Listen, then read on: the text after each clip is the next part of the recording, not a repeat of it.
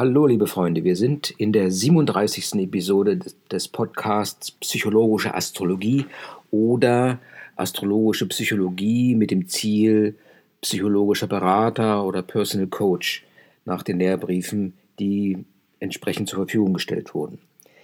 Der Studienbrief Nummer 17 ist heute das Thema und hier geht es um eine sehr interessante ähm, Geschichte und zwar Gruppen, Gruppenarbeit, ähm, über Gruppenentscheidungen, über Konflikte, die zwischen Gruppen bestehen können, auch Feedback innerhalb einer Gruppe und es wird zum Schluss äh, nochmal darauf eingegangen, auf Selbsterfahrungsgruppen wie Encounter-Gruppen nach Rogers oder die ähm, therapiezentrierte äh, Interaktion, die ähm, auch eine sehr gute Form ist, um in Gruppen ähm, weiter vorwärts zu kommen.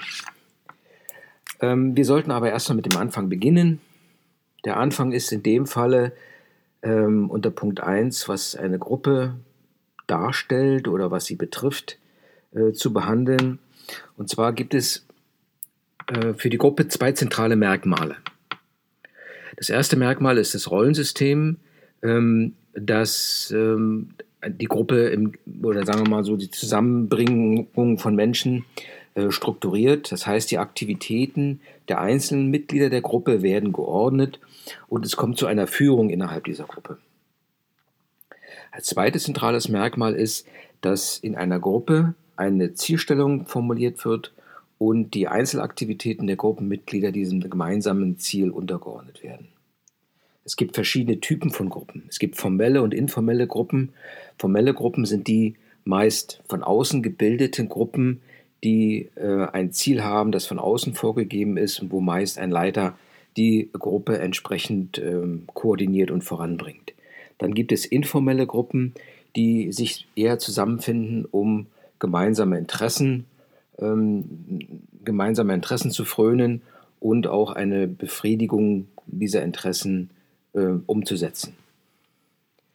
Nun kommen wir auf die Kriterien einer Gruppe und das hatten wir schon zu Anfang erwähnt, dass eine Gruppe aus mehreren Menschen natürlich bestehen muss, ähm, dass sie eine gewisse soziale Einheit bildet, dass die auch von außen her erkennbar ist, genauso wie eine Struktur innerhalb dieser Gruppe und ähm, die Mitglieder dieser Gruppe hm, sind, haben vielleicht ein Merkmal oder Kennzeichen, mit dem sie als Mitglieder dieser Gruppe erkennbar sind. Es gibt Regeln in dieser Gruppe, man spricht miteinander und natürlich auch Verhaltensmuster, die ähm, man vielleicht auch als Gruppenzwang bezeichnen kann, aber die letztendlich ähm, die Gruppe erkennbar nach außen machen. Grundvoraussetzung ist es, dass es gemeinsame Interessen gibt und Wertvorstellungen, dass man sich auf, auf der Grundlage dieser Wertvorstellungen auch Ziele stellt und ähm, ähm, gemeinsame Aufgaben formuliert, die bewältigt werden sollen. Eine Gruppe besteht wahrscheinlich nicht für immer, sondern hat ein endliches, eine endliche Dauer. Die Gruppe strukturiert sich im Laufe der Zeit und da gibt es verschiedene Möglichkeiten der Strukturierung. Und zwar kann das ein Machtgefüge sein, es gibt äh, Gruppenmitglieder, die einen größeren Einfluss haben und damit mehr Macht ausüben können. Ähm, es gibt auch eine Kommunikationsstruktur, wer spricht mit wem, wie und auf welche Art und Weise. Und innerhalb der Gruppe werden eben auch Rollen bzw. Aufgaben verteilt, die sehr spezifisch sind. Ähm, und auf Grundlage dieser, dieser Strukturmerkmale, ähm, äh, dieser äh, Strukturierung ist es möglich, ein, eine Art Soziogramm der Gruppe zu erstellen. Ja. Was ist nun der Nutzen, äh, den man halt ähm, innerhalb einer Gruppe erfahren kann? Oder wie sollte eine Gruppe strukturiert sein, um den größtmöglichen Nutzen ähm, herauszubekommen? Ähm, Voraussetzung, um eine erhöhte Leistungsfähigkeit innerhalb der Gruppe zu erreichen und auch die Gruppenmitglieder zufrieden zu machen, ist es, dass die Mitglieder der Gruppe eine relativ hohe Möglichkeit haben, äh, sich zu beteiligen und auch einen entsprechenden Einfluss äh, zu nehmen. Das ist, was die Gruppe kompakt macht und was die, ähm, die Gruppenmitglieder auch, äh, sage ich mal, bei der Stange hält, dass die in der Gruppe bleiben. Nach außen hin ist es so, dass die Gruppe ähm, so wahrgenommen, ähm, also die Sinn Sinnhaftigkeit dieser Gruppe wahrgenommen wird, wenn ähm, jetzt ähm, ähm, wenn jetzt ein besseres Ergebnis erzielt wird, als würden die einzelnen Gruppenmitglieder vereinzelt äh, diese Aufgabe zum Beispiel lösen. Das heißt, ähm, aufgrund von Gemeinsamkeiten und Übereinstimmung der Gruppenmitglieder kann es dazu kommen, dass das Ergebnis, äh, das die Gruppe hervorbringt, größer ist als die Summe der Einzelergebnisse. Sehr interessantes Thema, macht die Gruppe sinnvoll. Gibt ja einen Nutzen, der auch von außen wahrnehmbar ist. Warum strebt nun ein Individuum in die Gruppe hinein? Ähm, es ist ganz klar, dass ähm, ähm, jedes Individuum, jedes äh, Gruppenmitglied eine gewisse Selbstwahrnehmung hat und auch ein gewisses Selbstwertgefühl hat, was sich einfach aus seiner Erziehung bzw. seiner Lebensgeschichte ergibt. In der Gruppe selbst wird diese Selbstwahrnehmung in einen Diskurs gestellt, Kontrast äh, mit der Fremdwahrnehmung durch andere Gruppenmitglieder. Und äh, Selbstwahrnehmung und Fremdwahrnehmung äh, müssen nicht unbedingt übereinstimmen. Und dies kann auch ein Grund sein, weshalb ähm, ähm, man in eine Gruppe geht, um dort äh, sich weiterzuentwickeln, sozusagen. So dieses, äh, diese Thematik wurde in, das in, in einem sogenannten Johari-Fenster zusammengefasst. Es gab da zwei Psychologen, die das so entsprechend äh, formuliert haben. Und zwar ist es ein Raster, wo wir auf der X-Achse, sage ich mal, äh, die Ebene haben, was, was, mir bekannt und mir unbekannt ist, und auf der Y-Achse, äh, was anderen bekannt und unbekannt ist. Ne? Was jetzt mir und den anderen bekannt ist, ist die öffentliche Person, das ist klar. Was mir unbekannt ist und anderen unbekannt, äh, wiederum bekannt ist, ist eine Art, drückt sich in der Fremdwahrnehmung aus. Und dann gibt es Bereiche, die mir bekannt sind und anderen unbekannt sind. Das sind also meine Geheimnisse. Je nach Gruppe sind die unterschiedlich groß. Und dann gibt es natürlich noch einen vierten Bereich, der mir unbekannt ist und der auch anderen unbekannt ist. Und dieser Bereich kann wirklich nur ähm, mit externer Hilfe erschlossen werden, so es notwendig ist. Das Gruppenklima ist wichtig und je besser das Gruppenklima ist, äh, desto geringer wird der Bereich äh, des Vermeidens und des Verbergens, also der Bereich, der mir bekannt ist und den anderen unbekannt ist. Ja? Ähm, und dieses, ähm, dieser, dieser Bereich, wenn dieser verkleinert wird, wird automatisch ein anderer Bereich des freien Handelns, nämlich der des freien Handelns, vergrößert. Gruppen fallen nicht einfach so vom Himmel, sondern bilden sich, formieren sich und es werden in dem Lehrbrief fünf verschiedene Phasen unterschieden, Phase Nummer eins Forming. Das bedeutet hier, dass sich die Gruppenmitglieder erstmal orientieren und äh, sich beschnuppern sozusagen, ähm, dass man dort zurückhaltend vielleicht noch ist und erstmal die ersten Schritte der Integration vornimmt. Es kommt in der zweiten Phase zum Positionskampf. Wer will jetzt welche Rolle übernehmen? Wie ist die Rangordnung? Wer kontrolliert die Gruppe? Also nach dem Forming, die zweite Phase, das Storming. Die dritte Phase wäre das Norming. Hier ist man dann schon miteinander vertraut, weiß, wie der andere äh, tickt sozusagen, wie er, welche Rolle er in dieser Gruppe übernommen hat. Und äh, es kommt zu einer gewissen Vertrautheit, Intimität und die Gruppe integriert sich. Und sie schließt sich so etwas nach außen hin ab. Es ähm, kommt zu einer Normierung, zu dem Norming innerhalb der Gruppe. Diese, fest, dieses, diese feste Struktur oder sage ich mal sich festigende Struktur ist jetzt in der Lage, sich von anderen zu unterscheiden und wird jetzt halt aktiv. Aktiv in dem Sinne, dass die Gruppe nach außen hin auch ihren Nutzen kommuniziert. Das heißt, es ist eine maximale Arbeitsfähigkeit erreicht, die auf der Grundlage des Gruppenkonsens ähm, beruht und somit wieder, ähm, dass jetzt die, die Summe der Einzelleistungen in der Gruppenleistung durch die Gruppenleistung übertroffen wird. Natürlich hat dies ein, ein äh, hatten wir ja schon zu Anfang gesagt, dass die Gruppe als solche auch einen gewissen äh, Lebenszyklus hat und es kommt zum Adjourning. Das heißt also, die, äh, die Gruppe löst sich auf. Das kann einfach, ähm, für mich ist immer das Beispiel Kinderferienlager, dass man versucht, anschließend noch ähm, Briefkontakte zu halten, sich verabredet, sich vielleicht mal wieder zu treffen. Aber es läuft eben, diese Gruppe läuft eben aus. Einfach weil man vielleicht in seine ursprüngliche in sein ursprüngliches Umfeld wieder zurückkehrt. Ähm, die Beziehungen innerhalb einer Gruppe sind geprägt von, von Normen und Rollen. Normen ähm, definieren, äh, wie äh, inner, inner, innerhalb einer Gruppe Belohnungen und Bestrafungen stattfinden. Das sind einfach mh, mm, Absprachen oder die jetzt nicht irgendwie festgehalten werden, sondern eben Dinge, die, ähm, die normiert sind.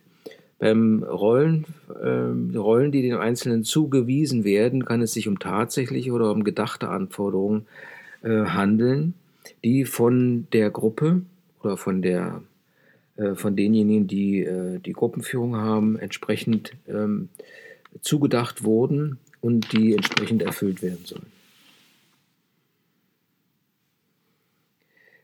Die Gruppe, haben wir gesagt, besteht aus äh, einzelnen Mitgliedern, die Rollen übernehmen. Und diese Rollen sind jetzt nicht unbedingt an die Mitglieder gebunden. Ja, die Teilnehmer ähm, füllen diese Rollen aus, aber in der, innerhalb der Gruppe bleiben diese Rollen bestehen. Und Rollen können zum Beispiel sein, es gibt den Anführer der Gruppe, ähm, neben dem Anführer gibt es Nebenanführer, die dem äh, Anführer zuarbeiten, ihn unterstützen und auch die Kommunikation herstellen mit dem Rest der Gruppe. Ähm, es gibt Oppositionsführer, die sich jetzt um die Belange der Minderheit ähm, kümmern und äh, ihr eine Stimme verleihen, eine einheitliche Stimme, um ähm, beim Anführer entsprechend ähm, äh, Gehör zu finden. Es gibt aber auch Leute, die halt ähm, als Sündenböcke innerhalb der Gruppe eine gewisse Rolle spielen. Ja? Also diese Rollenverteilung ist wirklich sehr flexibel und wird auch entsprechend genutzt. Innerhalb der Gruppe gibt es funktionale und dysfunktionale Rollen. Das heißt, funktionale Rollen, die das Gruppenklima befördern, die ähm, sozial und emotional positiv aufgestellt sind und ähm, eine richtige Funktion haben, ähm, um die Gruppe vorwärts zu bringen. Es gibt dysfunktionale, die äh, Negativrollen spielen, einfach auch um, um dieses, dieses Gruppenklima zu balancieren. Es gibt also nicht nur Sonnenschein, auch Schatten innerhalb einer Gruppe. Ähm, wenn es Konflikte in einer Gruppe gibt, zum Beispiel, dann ist es ein gutes Indiz für eine Gruppenentwicklung. Es gibt Spannungen und je nachdem, in welchem Stadium sich die Gruppe befindet, kann dies die Gruppe vorwärts bringen. Denn ähm, diese Konflikte, und darin zeichnet sich die Gruppe aus, ähm, werden natürlich auch in einer gewissen Form bewältigt. Ähm, man kann zu Kompromissen kommen, es bilden sich neue Allianzen zum Beispiel. Ähm, Konflikte können auch einfach unterdrückt werden oder vermieden werden. Es ist also hier ein Lernprozess über Konflikte zu sehen, wobei der Lernprozess der einzelnen Mitglieder darin besteht, dass sie natürlich aus einer gewissen Primärgruppe kommen, wo sie Prägungen ähm, und auch gewisse äh, Prägungen erfahren haben und auch gewisse Erfahrungen gesammelt haben. Diese, diese Primärgruppenerfahrungen werden mit eingebracht und äh, wenn die in die Gruppe eingebracht sind, kommt es natürlich zu einer gewissen Identitätsbelastung, weil natürlich die, die, sag ich mal, Sekundärgruppe oder die Gruppe, zu der man zugestoßen ist, schon ihre eigene Struktur hat. Und diese Konflikte oder Spannungen, sage ich mal so, oder die Identitätsbelastung der neuen Person, die in die Gruppe kommt, ähm, äh, dauert eine, eine Weile an, diese Spannungen, bis sich ähm, bis sich derjenige in die Ziel und Aufgabe der neuen Gruppe hineingelebt hat und, ähm, und diese Aufgaben halt äh, und Zielstellungen übernommen hat. Ja, sag ich mal, Einarbeitungszeit und so weiter ist notwendig.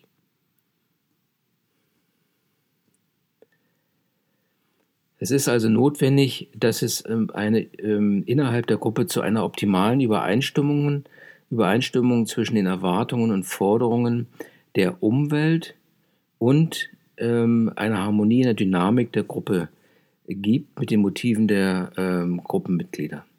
Das ist diese individuelle Komponente, die hier eine, sehr bedeutsam ist, denn wir hatten gesagt, die Gruppe besteht aus Rollen und Funktionen, die natürlich von Menschen umgesetzt werden müssen, die aus einer gewissen Primärgruppe kommen oder auch eine gewisse Erziehung haben, aus einem vorhergehenden Job kommen und so weiter und so fort, ähm, die mitunter nicht das komplette Motiv ähm, und Erfahrungsgut äh, äh, haben wie die äh, vorhandenen Gruppenmitglieder und ähm, die sozusagen erst mit der Zeit dort in diese Gruppe hineinkommen. Es gibt in den Gruppen oftmals Leiter.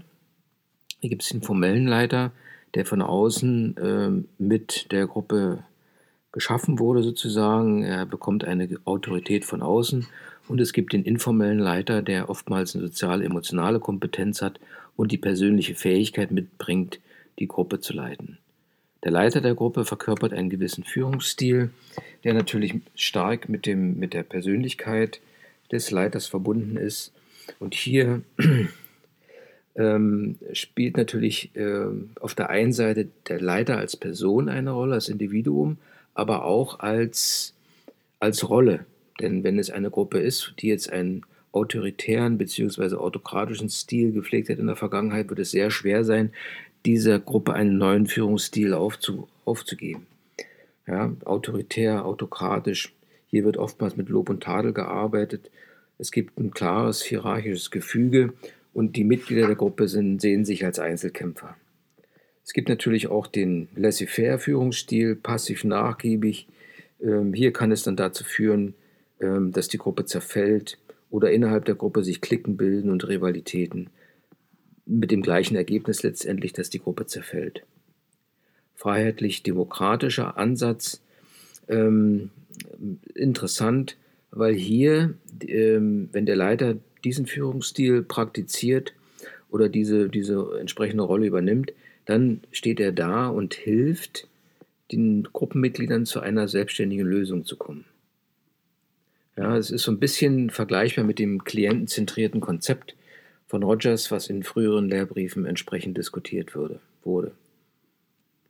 Das heißt also, man, es würde, äh, man würde da mehr personenzentriert vorgehen und auf die Bedürfnisse der Gruppenmitglieder eingehen als Leiter. Das ist die eine Sache, dass man sagt, okay, ich gehe eher auf die Person ein, oder man sagt eben, äh, man geht sachorientiert ran. Hier ist die Zielstellung das A und O in der Gruppe und dem wird alles untergeordnet personenorientiert oder sachorientiert. Das hängt je nach Aufgabenbestellung ähm, davon ab, wie man vorgeht. Im Endeffekt können personen- und sachorientierte Ansätze durchaus autokratisch ähm, oder demokratisch oder im Laissez-faire-Stil bewältigt werden. So, das wäre mal ein, ein Ansatz zur, zur Gruppe und Gruppenstruktur, sehr komplex. Rollen ähm, sind interessant. Gruppen haben ein begrenzte, eine begrenzte Zeitdauer. Und jetzt gehen wir mal in die Gruppenarbeit hinein. Und auch hier können wir sehen, dass wenn die Gruppe sich gebildet hat, ist es so, dass ähm, einfache Aufgaben ähm, ähm, durchaus schnell und ähm, ähm, fast automatisch ähm, geklärt werden können, wenn auch wenn andere fremde Personen dabei sind. Man kann aber sehen, dass äh, wenn andere Personen Außenstehende, die jetzt, sage ich mal, ähm, von der Gruppe etwas abverlangen, ähm, auch komplexere Aufgabenstellungen übergeben, dass dies, ähm, dass die Anwesenheit dieser Person durchaus ähm, das Gruppengefüge stören kann. Ne? Das ist so dieses ähm, äh, ein, ein gewisser inhibitorischer Effekt dieser Gruppendynamik, ähm, wenn man die Gruppe in Frage stellt, beziehungsweise ihren, ihre Automatismen in Frage stellt. Ebenfalls sehr interessant ist, dass das Gruppenpotenzial ähm, ähm, so gesehen wird, dass es mindestens die Summe der Potenziale der Einzelmitglieder sein sollte. Es ist aber nicht immer so. Ja. Mitunter bleibt die Gruppe einfach unter dem Potenzial und da fragt man sich, okay, woran kann das liegen? Und da gibt es zwei große Bereiche, einmal die Motivation und dann die Koordination. Es gibt Motivationsverluste, was wiederum bei einem Leiter ähm, durchaus festzumachen ist, ähm, weil die Gruppenmitglieder, sage ich mal, ihre Einzelleistungen und ihre äh, Ergebnisse ähm, nicht unbedingt erkennbar ist. Ne? Dann gibt es dann innerhalb der Gruppe Leute, die sich dann zurückziehen, ähm, sogenannte soziale Faulenzer oder Trittbrettfahrer, oder die sich auf den Trotteleffekt zurückziehen, dass sie sagen, okay, ich will nicht immer der Dumme sein, indem ich da einen Kommentar abgebe und so weiter. Das alles wird unter den unter Motivationsverlusten zusammengefasst. Ähm, ähm, es gibt, wie gesagt, die Koordinations, äh, Koordination als zweiten ähm, Bestandteil, weshalb das ähm, Gruppenpotenzial entweder äh, nicht erreicht wird oder übererfüllt wird. Und zwar kann es zu Koordinationsverlusten kommen, die einfach damit zusammenhängen, dass es keine vernünftige Kommunikation zwischen den Gruppenmitgliedern beziehungsweise zwischen Leitung und den einzelnen anderen äh, Rollen innerhalb der Gruppe kommt.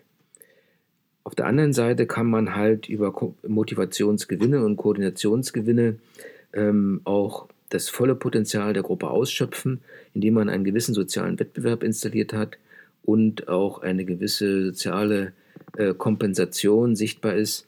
Das heißt also, dass der Einzelne erkennbar seinen Wert innerhalb der äh, Gruppe erkennt. Ja?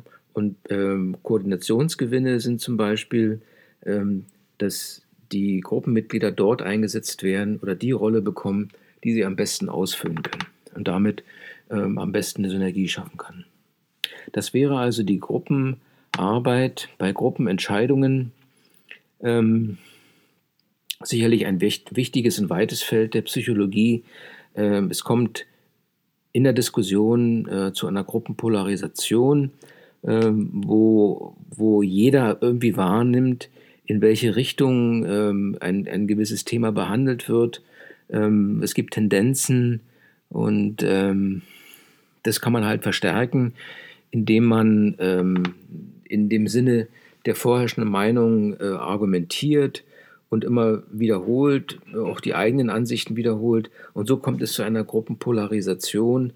Es bilden sich Mehrheiten heraus und es kommt halt zu einer Tendenz, die sich herauskristallisiert und dann letztendlich durchsetzt.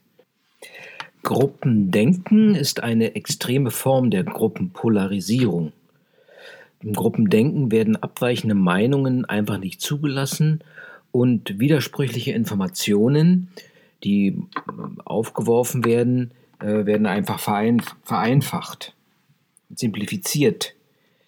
Die, hm, es ist schwierig, hier Einwände zu äußern, ähm, aber man sollte dies einfach versuchen, Einwände zu äußern und vielleicht Untergruppen bilden, um dieses Gruppendenken und letztendlich die Gruppendisziplin aufzubrechen, falls man da eine Entwicklung haben möchte. Als weitere Komponente hinsichtlich Gruppen sind die Konflikte zwischen Gruppen, die oftmals auf Stereotypen oder auf Vorurteilen basieren. Ja, so dann das Stereotyp zum Beispiel oder das Stereotyp ist eine sozial geteilte Überzeugung hinsichtlich der Eigenschaften und Verhaltensweisen von bestimmten Gruppenmitgliedern.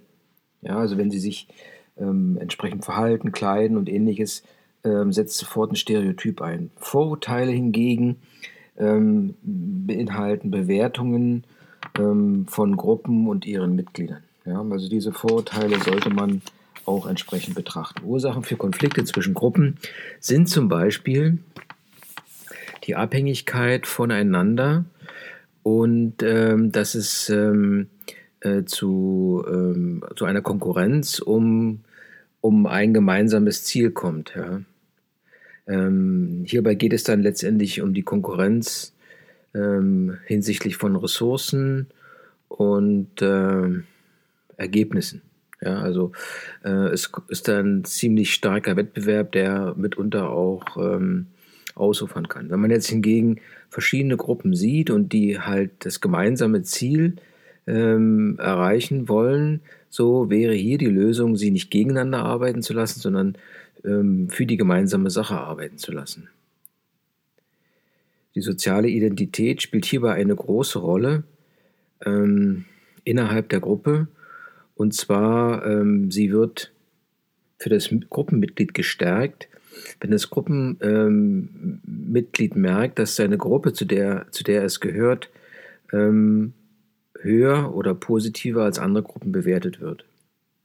Wenn dies hingegen nicht der Fall ist, kann das Gruppenmitglied, hat das Gruppenmitglied verschiedene Möglichkeiten, sich von der Gruppe, äh, sich sein Gruppenverhalten zu überdenken zum Beispiel. Er kann mobil werden, er kann praktisch die Gruppe wechseln oder er sieht in der Gruppe andere Elemente, die äh, wiederum ähm, seine eigene Gruppe positiv darstellen lässt. Ja, das ist die so, sogenannte soziale Kreativität.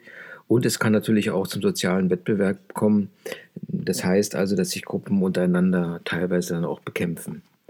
Gruppenkonflikte hingegen können, äh, können bewältigt werden, indem man, wie vorhin gesagt, äh, gleiche Ziele setzt und äh, eher auf Kooperation statt auf Wettbewerb der einzelnen Gruppen setzt. Dadurch, äh, dies kann unterstützt werden durch institutionelle Unterstützung, durch Gesetze zum Beispiel. Und, ähm, und ein wichtiges Element ist auch, dass die einzelnen Gruppenmitglieder der verschiedenen Gruppen ähm, die gleiche, auf der gleichen Stufe stehen. Wenn es sich jetzt um verfeindete Gruppen handelt, wäre es wichtig, Informationen über Erfahrungen mit den Fremdgruppen zu machen, also mit der anderen Gruppe. Wichtig wäre es, den Kontakt aufzubauen zu dieser Fremdgruppe. Ähm, wenn man ins Gespräch kommt, kann es zu Verhaltensänderungen kommen und letztendlich auch zu Einstellungsänderungen. Vielleicht entwickeln sich sogar Freundschaften und eine gewisse Empathie und es kommt zu einer Neubewertung der Eigengruppe. Hierbei ist es wichtig, so einen initialen Kontakt herzustellen, um diese äh, Vorurteile oder Stereotypen aufzubrechen, einfach zu dekategorisieren wird es genannt. Wenn der Kontakt sich etabliert, kommt es zu einer äh, wechselseitigen Differenzierung. Das heißt also, verschiedene Gruppen, äh, die Gruppenmitglieder der verschiedenen Gruppen ähm, differenzieren innerhalb der, ähm, der Fremdgruppe oder der anderen Gruppe die Leute und bilden und das wäre dann der nächste Schritt eine gemeinsame Gruppe und es käme zu einer Rekategorisierung. Das heißt also, es würde sich eine dritte Gruppe praktisch herausbilden oder die, eine von den beiden Gruppen verändert sich. Wie vorhin schon ausgeführt, spielt innerhalb der Gruppe die Kommunikation eine wichtige Rolle. Und ein wichtiger Bestandteil der Kommunikation ist das Feedback, was gegeben wird, für, für das Feedback, für ein sinnvolles Feedback gibt es ganz klare Regeln, die darin bestehen, dass es beschreibend und nicht bewertend sein soll. Feedback, also eine, ein Kommentar oder eine, eine, ein Kommentar zu einer bestimmten Handlung, sollte konkret und direkt sein. Es sollte vor allem nachprüfbar sein, nachprüfbar sein, angemessen und vor allem nicht äh, in der Vergangenheit ähm, ähm, sich befinden, sondern hier und jetzt darstellen ähm, dem Ziel natürlich auch eine gewisse Akzeptanz äh, bei der Person zu erzielen, der das Feedback gegeben wird. Es sollte, wie gesagt, zeitlich nahe sein und natürlich ähm, sich auf Dinge beziehen, die auch von anderen wahrgenommen werden können. Ähm, Ziel dieses Feedbacks wäre es dann, positives äh, Verhalten, ein für die Gruppe positives Verhalten zu unterstützen, eventuell auch ähm, äh, das Verhalten ähm, zu korrigieren, ja, sodass innerhalb der Gruppe der Zusammenhalt weiterhin gestärkt wird und dass einfach auch die Beziehungen zwischen den einzelnen Gruppenmitgliedern geklärt werden. Als letzten Punkt sprechen wir nochmal die Selbsterfahrungsgruppen an und hier werden zwei größere Themen im Lehrbrief erläutert. Auf der einen Seite die Encounter Groups, so wie sie äh, Rogers dargestellt hat, und dann auch die themenzentrierte Interaktion. Die Encounter-Gruppen, ähm, die, ähm, sage ich mal, bis zu zehn Leute beinhalten können, ähm, haben natürlich verschiedene Stadien zu durchlaufen. Ähm, Encounter Groups ähm, ähm, sollten eigentlich psychisch gesunde Menschen zusammenbringen und auch entsprechend in die Diskussion bringen und sie durchlaufen verschiedene Stadien. Das erste Stadium hier wäre eine allgemeine Unsicherheit, ähm, Widerstand bei den Leuten, die sich ja eigentlich erstmal nicht kennen, äh, wäre vorhanden gegenüber einer persönlichen Öffnung oder äh, dass man halt nicht so offen ist für Exploration durch andere. Auch die Beschreibung vergangener Gefühle spielt dann eine Rolle, die langsam zum Ausdruck kommt und auch ähm, genauso wie negative Gefühle, die ausgedrückt werden müssen. Als nächste Stufe kann man sehen, dass äh, persönlich wichtige äh, Situationen oder Geschehnisse ähm, ausformuliert und ausgedrückt und erforscht werden ähm, und die damit verbundenen Gefühle werden in der Gruppe ausgetauscht und es kommt zu einer Art von Hinwendung innerhalb der Gruppe. Wenn es einem gelingt, äh, dem Gruppenmitglied äh, eine gewisse Eigenakzeptanz Selbstakzeptanz äh, zu erfahren, dann äh, beginnen die verändern. Es kommt zum Zerschlagen, sogenannten Zerschlagen der Fassade und äh, das Feedback äh, baut Konfrontationen ab. Bei der themenzentrierten Interaktion, auch eine Selbsterfahrungsgruppe, Gruppenstruktur, ist es ganz wichtig, dass hier ähm, ein ganzheitlicher Ansatz, das heißt Leib und Seele gehören zusammen, gewählt wird. Äh, das Ziel dieser themenzentrierten Interaktion ist das persönliche Wachstum. Und zwar nicht nur auf eine Altersgruppe beschränkt, sondern ähm, während des gesamten Lebens. Das heißt also, dass der Mensch seinen eigenen Entwicklungsprozess selbst aktivieren und dafür Verantwortung übernehmen soll. Es ist also sehr, eine sehr interessante Gruppenerfahrung, weil es hier um Lernen und Entwicklung geht, um schöpferisches Verhalten, wobei ähm, kognitive und emotionale Bedürfnisse miteinander äh, verknüpft werden. Es handelt sich also um einen ganzheitlichen Ansatz, der persönliches Wachstum in den Mittelpunkt stellt und natürlich auch eine gewisse Selbstaktivierung ähm, hervorrufen kann und auch eine Übernahme von Verantwortung. Dazu äh, gibt es in den themenzentrierten ähm, in der themenzentrierten Interaktion vier Elemente, vier Grundelemente. Das S, Ich, Wir und Globe. Das sogenannte Interaktionsmodell. Das S ist das Thema, was zur inhaltlichen Auseinandersetzung aufgeworfen wird. Das Ich ist der einzelne Mitglied der Gruppe. Das Wir ist das Wir der Gruppe, also die Gruppe als solche. Und natürlich befindet sich die Gruppe in einem gewissen sozialen Umfeld, dem Globe. Dies ist das sogenannte Interaktionsmodell, ähm, auch ähm, später beschrieben als das ähm, Gleichnis vom Rad. Man sagt also, das S wäre die Narbe des Rads, ähm, das Ich oder die verschiedenen Ichs in der Gruppe stellen die Mitglieder, Gruppenmitglieder dar, die wie die Speichen eines Rades sind.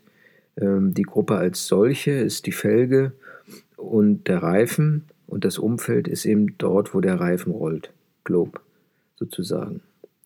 Das Ziel der äh, themenzentrierten Interaktion ist immer die Vermittlung von Sachwissen oder die Entwicklung der Persönlichkeit Mm, und setzt eine gleichwertige Behandlung der verschiedenen Mitglieder der Gruppe voraus.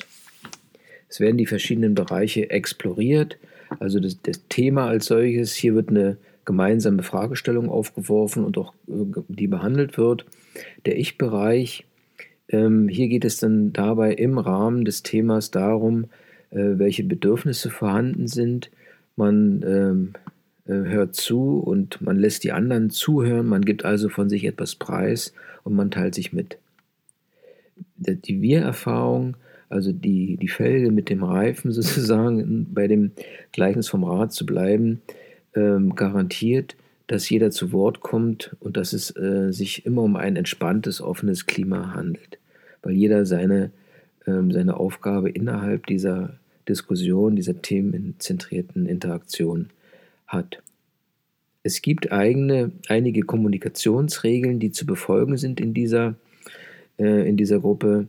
Ähm, man sollte sein eigener Chairman sein, das heißt also für sich selbst Verantwortung übernehmen. Störungen innerhalb der Gruppeninteraktion haben den Vorrang. Nur einer kann reden und Seitengespräche äh, werden aufgenommen und ähm, auch entsprechend ähm, in den Mittelpunkt gestellt erst einmal, bis sie gelöst sind. Chairman-Prinzip heißt auch, dass man sich selbst äh, mit in seinen Aussagen äh, vertritt, dass man sehr persönliche Aussagen trifft und nicht so oft Fragen stellt, dass man authentisch und äh, sichtbar sich selbst und seine Fragen und sein Themen da, und das Thema darstellt. Man sollte vermeiden, irgendwelche Interpretationen oder Verallgemeinerungen vorzunehmen und versuchen, immer offen zu sein. Wichtig in der, in der Gruppe ist auch, die körperlichen Signale zu beachten der anderen Gru Gruppenmitglieder. Dem Gruppenleiter bekommt, kommt eine, ähm, je nach Gruppe eine, eine wichtige Rolle, natürlich. Ähm, einer muss ja die Gruppe zusammenhalten im weitesten Sinne. Und ähm, hier geht es dann darum, dass der Gruppenleiter nach dem äh, klientenzentrierten Ansatz halt echt auftritt, also Echtheit verkörpert, offen ist, für die äh, Themen, die besprochen werden, ähm, in der Lage ist, ähm, Vertrauen aufzubauen und einfühlsam ist, natürlich eine positive Wertschätzung der Gruppenmitglieder ähm, mit sich bringt und auch spontan reagieren kann.